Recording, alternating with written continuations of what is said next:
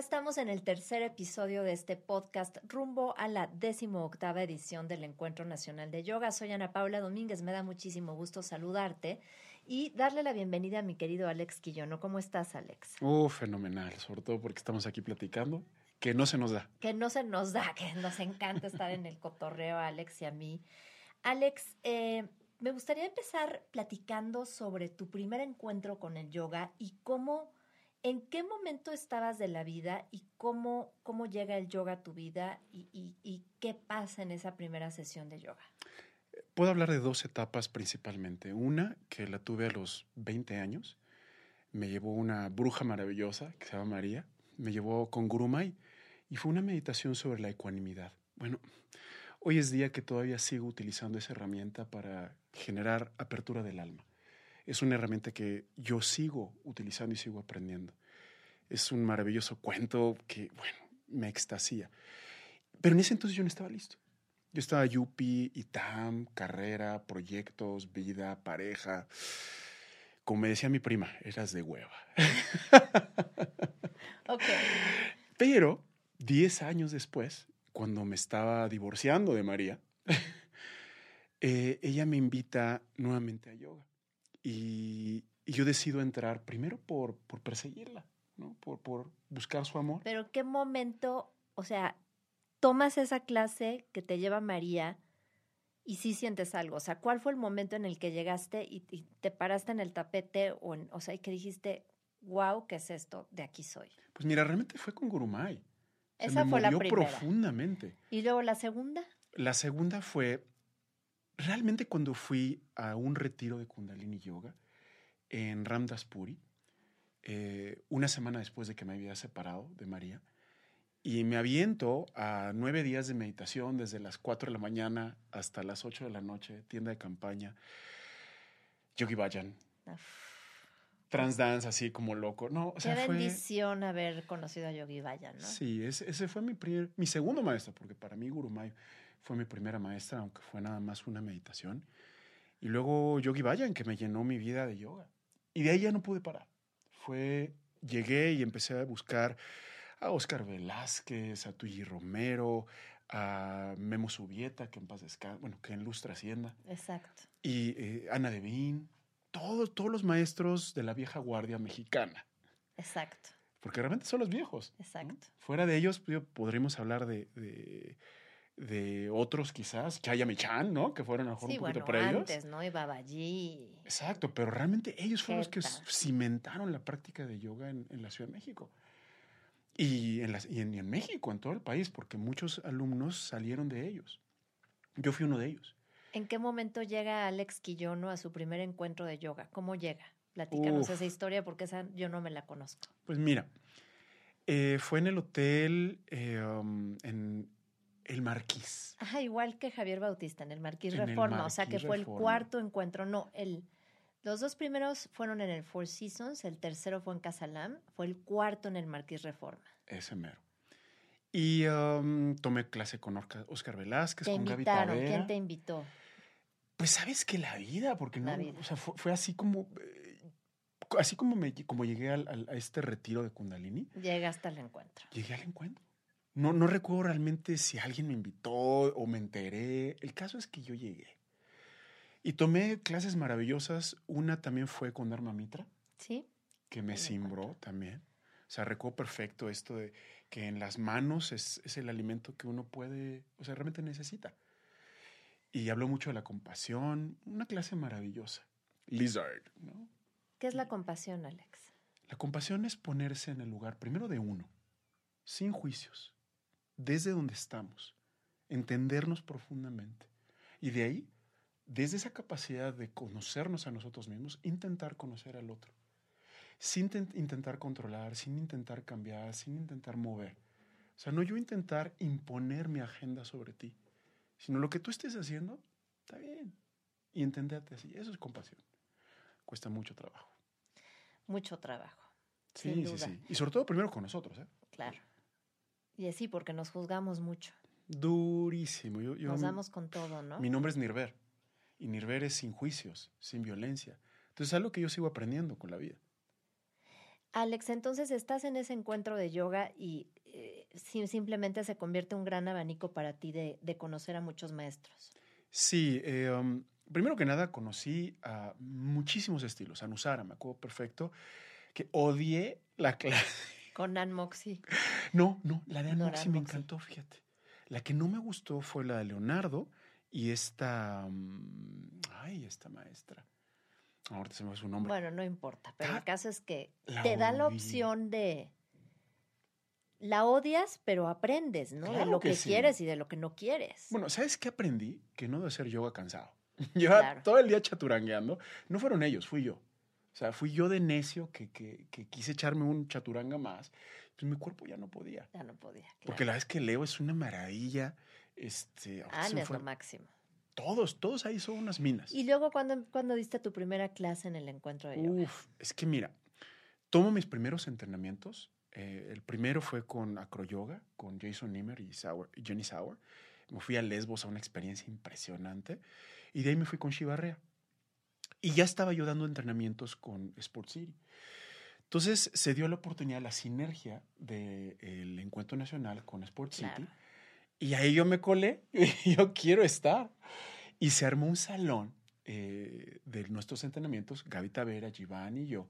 Y ahí fue donde me di mi clase. Y como yo venía recién de dar el, de, tomar el entrenamiento con, con Shibarrea, pues fue maravilloso, como les di una sesión espectacular de olas, acompañado con una música de dos ángeles que cantaron en vivo. Y, fue un fluir impresionante. Me acuerdo que termino la clase, yo extasiado, porque es que para mí son fiestas personales. Y termino y me dice mi hermanito Giván, brother, ¿qué onda contigo? O sea, parece que llevas 10 años haciendo esto. Y yo, pues, ¿qué, ¿qué, te puedo decir? O sea, yo, bienvenido a mi fiesta. Preparas con mucho tiempo tus clases del encuentro de yoga, ¿cierto? Sí. Yo, desde el momento en que me invitas, empiezo un trabajo personal, un trabajo íntimo de búsqueda. Hay clases que llevan manifestándose desde hace seis años, porque es una canción que me encontré en una película que me movió mucho, porque es un libro que leí, porque es una experiencia que tuve y esa experiencia la quiero compartir con la gente. ¿Qué pasa con la clase que vas a dar en este decimoctavo Encuentro Nacional de Yoga? Cuéntanos un poquito. Pues mira, es Jedi Soul y es todo con respecto a la creación de la no mente. Es un viaje a través de siete posturas pico que las iremos produciendo poco a poco de una manera amable a través del el Vinyasa Krama, a través de la tecnología que tenemos en Soul Yoga, que es bellísima, y que permite dar una clase multinivel, pero súper intensa, en donde cada secuencia, de más o menos como cinco posturas, te va llevando hasta donde tú puedas o quieras llegar. Todo eso lo vamos a acompañar con una música espectacular, porque ya sabes cómo yo preparo mis playlists. No saben la música, o sea, el día que, me acuerdo que estaba saliendo, acaba de salir la película de, de Freddie Mercury, de Bohemian Rhapsody, y nos dio la clase de yoga con este con We Will Rock You en algún momento de la clase y todos extasiados. No, no saben lo que fue eso. O sea, creo que una de las eh, grandes aciertos que tú tienes es el playlist de la clase que lo vas construyendo también con mucho tiempo, ¿cierto? Muchísimo tiempo. Te digo que tengo canciones que llevo seis o siete años. ¿Alguna que nos digas que ya va a venir o no? claro que sí, claro que sí. El, playlist está inspirado en La Casa de los Cuchillos, que es una película eh, noventera, y también Hero, que es una película maravillosa. Y uh, esas canciones las tengo guardadas de hace 15 pues, años, literal 15 años, para este momento. Ok. Porque digo, cada canción me la guardo como si fuera un tesoro que encontré y hasta que no encuentro el momento y el lugar apropiado es cuando lo ofrezco. Ok. Y así ha sido con cada encuentro. Cada clase es porque es una canción o es un trans dance o es una crilla que yo viví y que yo experimenté hace una década o hace cinco o hace un año o hace una semana. ¿eh? Por ejemplo, esa de We Will Rock You terminó el playlist una semana antes porque coincidió con que salió la película. Entonces dije, wow, o sea, la tengo que poner. O sea, a fuerza la tengo que poner. Fíjate que una vez me acuerdo un encuentro eh, espectacular en donde mi hijo eh, tuvo un accidente y cayó en coma 17, 17 Yo me acuerdo. Yo había preparado una clase que se llamaba Soul en Amor. Y la idea era amor romántico. Pero pues yo en ese momento no estaba sintiendo amor romántico, estaba sintiendo amor de sacrificio, amor del alma. Entonces cambié absolutamente la clase que llevaba seis meses produciendo y en una semana hice una obra de arte, la clase más espectacular y más hermosa que haya creado. Y toda con la energía del amor por mi hijo. Entonces hay veces, hay veces que, que las cosas suceden así y que yo permito que mi corazón simplemente se guíe por lo que, que está experimentando profundamente y vehementemente en ese momento. Alex Quillono, eres economista, eh, has hecho muchos negocios en tu vida, eh, eres un gran practicante de yoga. ¿Qué pasa con, e, contigo en la pandemia y cómo el yoga te sostiene en el proceso? Híjole. Mira, eh, llevo desde mis 16 años siendo empresario. Todo empezó vendiendo unos uniformes. De ahí haciendo torneos, teniendo canchas de fútbol, hecho de todo. Y yoga para mí era un hobby. O sea, yo mi primera clase la cobré nueve años después de haber empezado a enseñar. Los entrenamientos me acuerdo que los cobraba meses después. Los contadores me llamaron, ya cobra tu cheque. El caso es que eh, viene un cisma muy importante hace nueve años en donde yo tengo que decidir cosas. Y yoga empezó a ser un poquito más importante económicamente en mi vida, pero nunca como en la pandemia. Porque en la pandemia cierran mis canchas, cierra el gimnasio que yo tenía, cierra todo. Entonces, de, por un, de un momento a otro no tengo ingresos, no tengo ahorros, no tengo nada. Y lo único que tenía es yoga. Y yoga, pues obvio, no presencial. Entonces me lanzo a la semana que cierran todo a decirles a los cuatro entrenamientos que tenía en Mérida, que tenía en Querétaro, que tenía en Tuxpan, que tenía en Irapuato, les digo, ¿saben qué? Nos vamos online. La mitad de los alumnos se resistieron. Me dijo, no, no nos queremos esperar a que pase la pandemia. Esto, o sea, no va a pasar. No se engañen. O sea, esto va para largo. Y la mitad de los alumnos se salieron y siguen esperando a que sea presencial. Y la otra mitad tuvieron fe. Tuvieron fe en mí, tuvieron fe en el equipo. Y afortunadamente eso me sostuvo. Se me sostuvo para pagar las colegiaturas, me sostuvo para pagar los supers. Y yo no sé qué milagro hizo que pudiera sostenerme en estos días, pero el milagro fue yoga. Y hoy en día, pues sí, mi economía la he tenido que balancear entre yoga, gimnasios, ahora me voy a meter a las taquerías. O sea, yo sigo siendo un híbrido empresarial. Entonces, seguimos en eso, seguimos en eso, en la lucha. ¿Alguna práctica de yoga en particular que te haya sostenido en tus momentos más críticos económicamente, que hayas dicho, me está llevando, pero la fregada y ahorita, ¿qué hago? O sea, ¿cómo te ha sostenido así energéticamente y emocionalmente el yoga? Claro que sí. Mira, sin la meditación, sin el mantra, yo no hubiera sobrevivido. Así, emocionalmente, me hubiera dado un ataque cardíaco. ¿Qué em, mantra y qué práctica de meditación, Alex? Si nos puedes El pranayama que yo hago prácticamente diario y que es, mi sostén y es mi pilar, es Samabriti. Y es básicamente la igualación de las respiraciones.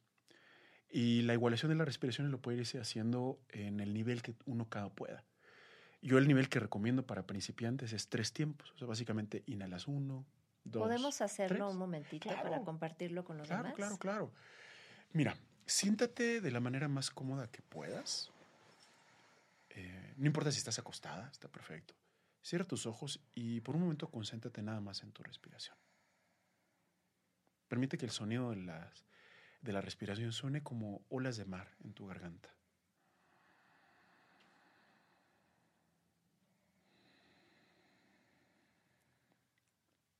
Vacía tu mente cualquier pensamiento enfocándola solamente en el sonido de las olas del mar.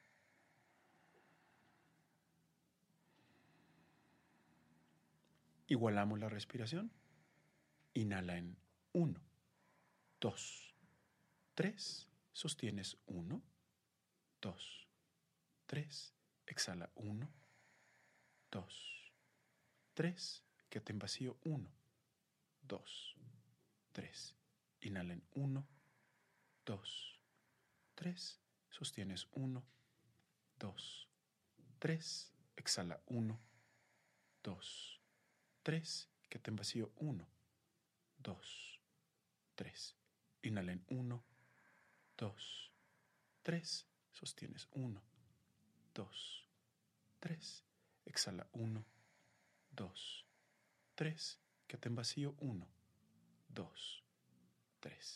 Respire naturalmente y solamente concéntrate en esta paz que hemos generado.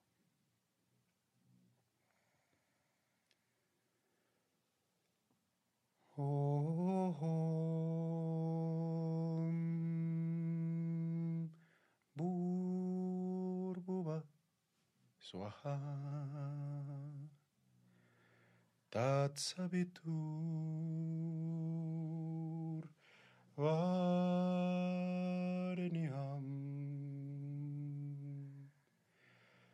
Vargo de Basia di Magi, Dio Iona Prachodayat.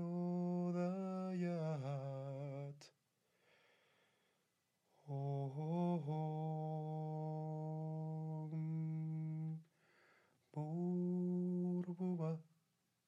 Swaha Tatsavitur Vareniham Vargo de Vasia Dimahi Dio yona prachodayat.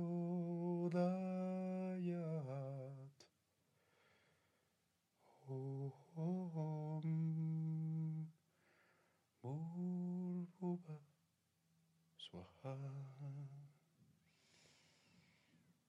Tatsavitur Vareniham Vargo de Devasya Dimahi dio.